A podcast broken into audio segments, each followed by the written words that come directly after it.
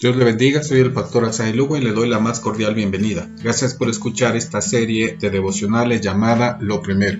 Basada en el Evangelio de Marcos, hoy 16 de noviembre del 2021, le invito para que juntos leamos Marcos capítulo 10, de los versos 17 al 22. Dice la Biblia, al salir él para seguir su camino, vino uno corriendo, e hincado la rodilla delante de él le preguntó, Maestro bueno, ¿qué haré para heredar la vida eterna? Jesús le dijo, ¿por qué me llamas bueno? Ninguno hay bueno, sino solo uno, Dios. Los mandamientos sabes, no adulteres, no mates, no hurtes, no digas falso testimonio, no defraudes, honra a tu padre y a tu madre. Él entonces respondiendo le dijo, Maestro, todo esto lo he guardado desde mi juventud. Entonces Jesús mirándole le amó y le dijo, Una cosa te falta, anda, vende todo lo que tienes y dalo a los pobres y tendrás tesoros en el cielo. Y ven, sígueme, tomando tu cruz. Pero él, afligido por esta palabra, se fue triste porque tenía muchas posesiones. Reina Valera 60. Otra versión del mismo pasaje dice, Cuando Jesús estaba saliendo, un hombre se acercó corriendo, se arrodilló ante él y le dijo, Maestro bueno, ¿qué debo hacer para tener vida eterna? Jesús le contestó, ¿por qué me llamas bueno? Solo Dios es bueno. Tú sabes los mandamientos no mates, no cometas adulterio, no robes, no des falso testimonio, no engañes y respeta a tu papá y a tu mamá. El hombre le dijo, Maestro, yo he cumplido esos mandamientos desde que era joven. Jesús lo miró y con afecto le dijo, Te hace falta una cosa, ve y vende todo lo que tienes, dale ese dinero a los pobres y así tendrás un tesoro en el cielo. Luego ven y sígueme. El hombre se quedó muy desilusionado por las palabras de Jesús y se marchó muy triste porque tenía muchos bienes.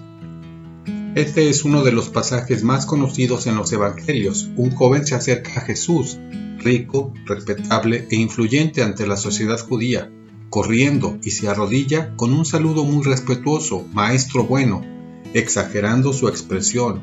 Un hombre rico postrado ante un rabino pobre era algo de llamar la atención a los presentes. Esto demuestra que este hombre era educado, pero también era un adulador. Pensaba que la vida eterna se lograba por portarse bien, pero al mismo tiempo reflejaba la inseguridad ante el futuro. Jesús le responde que no hay ninguno bueno, solo Dios. Eso hace referencia a que este joven reconozca que este título solo le pertenece a Dios como la fuente de toda bondad. Su pregunta se responde de inmediato, Jesús le menciona el quinto, sexto, séptimo, octavo y noveno mandamiento. Se le llaman los cinco mandamientos de la segunda tabla del Decálogo. Estos mandamientos tienen que ver con el comportamiento ético, con el trato y la relación con las personas.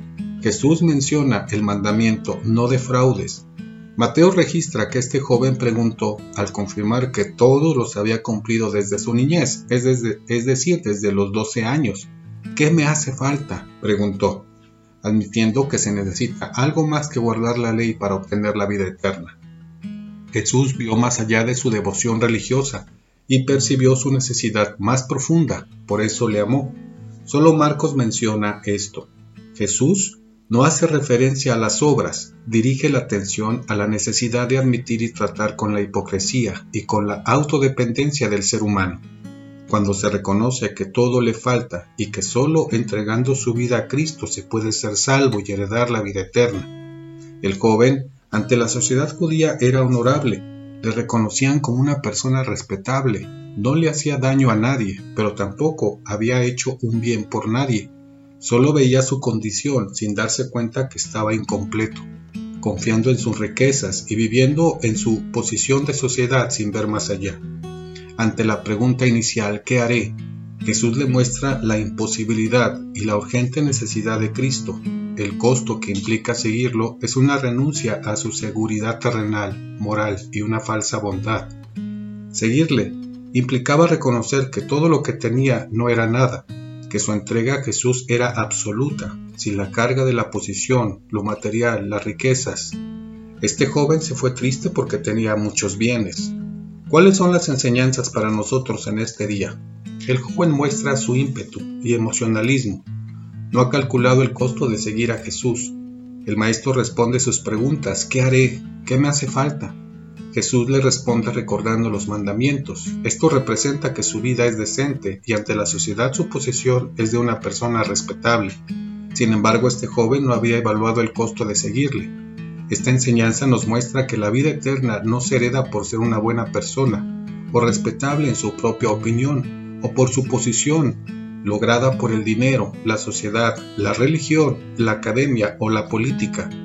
Este joven consideraba que al no hacerle daño a nadie era suficiente, pero algo faltaba o esperaba tener el reconocimiento de Jesús por su aparente comportamiento. Pero no había hecho nada en favor de los demás, aunque tenía los medios para hacerlo.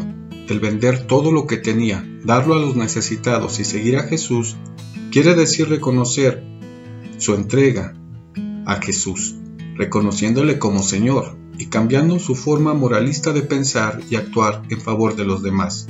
Seguir a Cristo es entregarle todo y en consecuencia vivir como discípulo, haciendo algo por los demás. Hoy evaluemos nuestra condición. La vida eterna consiste en entregarle la vida a Jesús y seguirle. ¿Hasta qué punto estamos dispuestos a seguir al Maestro?